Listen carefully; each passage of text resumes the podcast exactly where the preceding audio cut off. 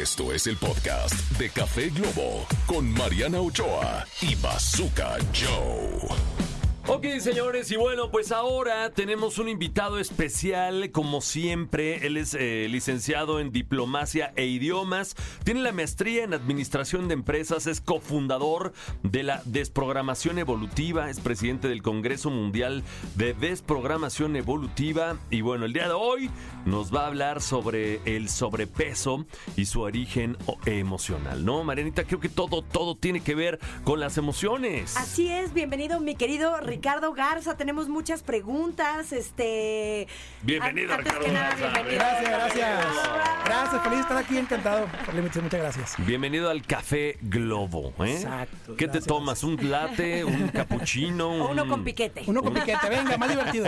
Eso. Oye, ¿en serio el sobrepeso tiene que ver con nuestras emociones? Sin Sí, duda. sí, totalmente. Fíjate que, que prácticamente todo está relacionado a las emociones. El caso del peso, habrá que ver cuál es el origen, si es un origen biológico, por ejemplo, alguna tiroides, o, o- o si es un, un origen de causa-efecto que estamos comiendo, eh, como es el caso de muchos de nosotros en, en- en Navidad, que nos, que nos chiflamos mucho. Pero eh, cuando hay un, un- un sobrepeso no justificado, tenemos que ver qué es lo que estamos sintiendo y generalmente va a desprotección o abandono. ¿Desprotección o abandono? ¿Desprotección de nuestros padres nuestros- o, o de nuestras imágenes paternas, maternas? ¿O de nosotros mismos? ¿O? Es la, es la percepción de, de no sentirte protegido en cualquier sentido.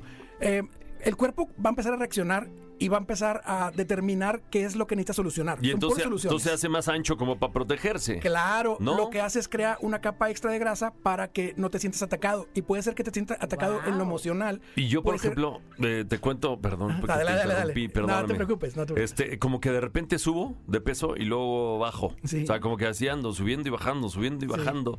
Entonces, Sin cambiar este, tu quiere decir, de- de quiere comer. decir que hay momentos en los que me siento inseguro y entonces me protejo engordando y entrándole duro al pan de dulce. Sí. Oye, y cada, cada alimento tiene su significado emocional, ¿eh? Eh, por ejemplo, el, el pan, el trigo, todo lo que es trigo es eh, representa el padre. El café, bueno, todo lo que son semillas representa el padre. El café, el trigo, eh, es la representación inconsciente del padre. Y todo lo que sea lácteos, eso, los quesos, es la representación de la madre. Pues a mí me encantan todos, o sea, que, también. O sea, que, o sea que tengo problemas con padre y madre, ¿o qué? O sea, porque le entro con singular alegría al, al- al- al lácteo y al carbohidrato, o sea, de hecho son mis favoritos. Oye, ¿esto tiene que ver con heridas de la infancia? Sí, totalmente. Fíjate que las heridas de la infancia son bien necesarias. Nosotros las la mencionamos como heridas diagonal favores. Porque, porque finalmente eh, eh, todo el mundo las necesitamos. Si no tenemos la herida no nos podemos defender. El problema es cuando está en una polaridad completamente ya dañina. Y habrá que ver entonces, por ejemplo, qué herida tengo. En la herida de abandono vemos dos polaridades. Una de las polaridades es todo el tiempo me abandonan, pero la otra polaridad es bien difícil de reconocerla como abandono porque es la sobrepresencia están demasiado arriba de mí, demasiado encima de mí, tan necios que, que- que se vuelve muy molesto. Entonces, eh, habrá que ver las heridas de la infancia, cuál tengo y qué es lo que me está pasando. Pero concretamente, eh, la, la parte del sobrepeso estaríamos buscando abandono dentro de las heridas. ¡Wow! Sí. El sobrepeso entonces es huella de abandono. En, en una de, de las, de las líneas de investigación, sí. En otra es, es la, la desprotección. También habrá que ver qué estoy cargando emocionalmente. Así, cuando traigo mucho peso emocional, también tengo que ver. Y por ejemplo, el lugar donde se, se aloja la grasa es bien importante. Por ejemplo, hay personas, las mujeres que se les aloja mucho en los bracitos, necesito más fuerza. Si se aloja mucho en las caderas, es querer hacer a un lado a mi pareja. Y si se aloja mucho en, en la parte frontal, en el, en el vientre, es también querer alejar a quien tengo enfrente. Y si se aloja mucho, por ejemplo, en los senos, estamos buscando mayor necesidad de maternidad. ¿Y si Estos se me senos- alojan los cachetes? Estos senos de hombre. A mí se me alojan los cachetes en la papada, ¿eso qué significa?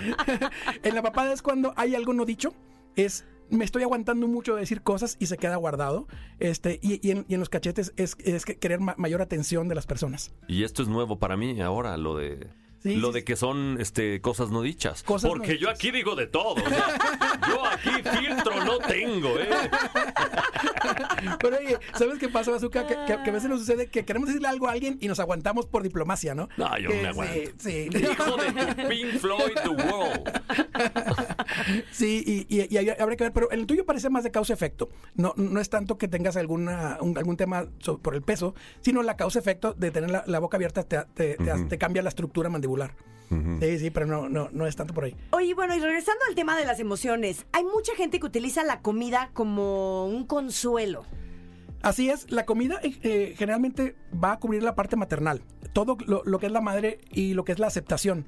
Y utilizamos la comida como un, un elemento para poder eh, sentirnos amados, pero dependiendo también de qué, de qué tipo de comida. Por ejemplo, personas que toman café en la mañana que no pueden no tomarlo, es falta del impulso del padre, porque representa el impulso de la paternidad. Es que aquí ya es pura confusión, o sea, o sea, Edelmira viene y dice que si no me gusta el café, entonces no me gusta el sexo, ¿no? Y luego, y Por lo luego, caliente. entonces, entonces, y, y luego, entonces, o sea, ya hay mucha cosa, o sea, que si es bueno, que si es malo. Yo que tomo si café, entonces me falta el impulso del padre. Te falta el impulso del padre, pero eres bien sexual. No, entonces ahí te encargo. Ay, oye, ¿cómo podemos cambiar nuestros hábitos, mi querido Ricardo? Claro que sí. eh, primero tenemos que identificar origen del conflicto. ¿Qué me está pasando? ¿Qué estoy viviendo? ¿Cuál es mi bloqueo? ¿O cuál es eh, eh, eh, eso, eso que, que quiero cambiar? Una vez que lo, que lo identifico, tengo que saber cuál es el origen. Tengo que saber si está en mi infancia, si está en los ancestros o, o si es del, posiblemente del embarazo, que son los únicos tres lugares donde vamos a encontrar algo. Ok.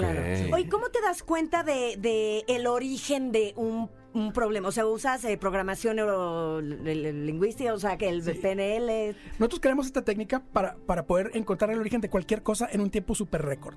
Haz de cuenta que, que si alguien viene con nosotros a una sesión, en, en una sola hora encontramos el origen del conflicto y cómo solucionarlo. ¿Por Así medio de simple. qué hipnosis? No, o... no, no, no, no. Sí, de, de una investigación, por ejemplo, mencionábamos que solamente hay tres lugares para, para investigar, que es toda la información heredada. No nos damos cuenta, pero estamos repitiendo un chingo de cosas de, de- de- de los ancestros. Por ejemplo, el, el tipo de pareja. Si, si- si tú tienes siempre el mismo tipo de hombre o el mismo tipo de mujer, te vas a dar cuenta que está repetido. Un de- de- estereotipo. de- sí, un estereotipo. Yo tengo un patrón de conducta, así como que la buena y la mala. O sea, mi lío es que le tengo pavor al matrimonio. Entonces yo no quiero Pues no casarme cases. porque No, lo no relaciono con algo malo. Entonces Claro. siempre estoy, si tengo una buena que está perfecta para casarse, entonces yo digo, no, no Ya. puedo. Entonces, pum, pum, saboteo la relación, bye, me regreso con una que jamás me va a llevar al matrimonio, ¿no? Cuando el conflicto es no retener una pareja, no poder retenerla, siempre vamos a encontrar información en los ancestros relacionada a conflictos de pareja. Quizás mis padres o mis tíos, mis abuelos tenían eh, relaciones muy complicadas. Entonces la siguiente generación, por supervivencia, lo que hace es te aleja de, de, las relaciones. estímulo. sí, sí, Claro. no, también mis padres se le vivieron hasta la muerte agarrados del chongo. Ah, lo- las siguientes generaciones van, van a evitar tener ese tipo de sufrimientos. ¿Ves, Oye. madre? ¿Ves? ¿Ves lo que te dije? Eh, me hubieras heredado dinero, madre. Oye, pero ¿cómo rompemos con estos patrones? Ya nos tenemos que ir, pero ya Claro. así como para... Para así el consejo tema. rápido para cerrar. Claro que sí.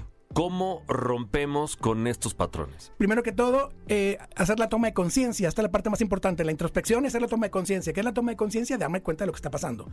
Y cuando me doy cuenta del origen de las cosas y libero la emoción, estamos ya sanados del conflicto. Es realmente más fácil de lo que parece, pero lo difícil es poder encontrar la información. ¿Dónde rayos está? ¿En dónde, voy a encontrar eh, si es en mi infancia, si es en el embarazo? Y hay veces que no tengo la información. Pero este, siempre los invitamos a que hagan introspección y tomando la conciencia y liberando la emoción, se liberan de cualquier conflicto. Ricardo, ¿dónde te podemos encontrar? ¿Redes sociales, teléfono? Ricardo Garza MX en todas las redes sociales. Perfecto. ¿Y consultas? Ah, ahí en, en la página web que se llama desprogramacionevolutiva.com, ahí van a encontrar toda la información para las terapias y tenemos una escuela donde damos clases de esto. Oye, y tienes tu consultorio en Monterrey, ¿no? Eh, damos todo en línea porque tenemos línea. eh, eh, alumnos y pacientes de todo el mundo. Entonces, literalmente en ¡Qué cada padre! continente tenemos todos y yo... Todo por Zoom. Sí, todo, to- todo por Zoom. Y, y- y yo en lo personal tengo lleno todo este año y, y parte del siguiente. Entonces, los invitamos a, a que asistan con los terapeutas que están egresados a nuestra página. Muchísimas, bien, muchísimas gracias, Ricardo. El negocio está tenerte. creciendo, el Sí. negocio está creciendo. sí. Perfecto, gracias Ricardo. Gracias, gracias. Y vámonos ahora con música. Ustedes están escuchando el Café Globo, más desprogramático que nunca. Esto fue el podcast de Café Globo con Mariana Ochoa y Bazooka Joe. Escúchanos en vivo de lunes a viernes a través de la cadena Globo.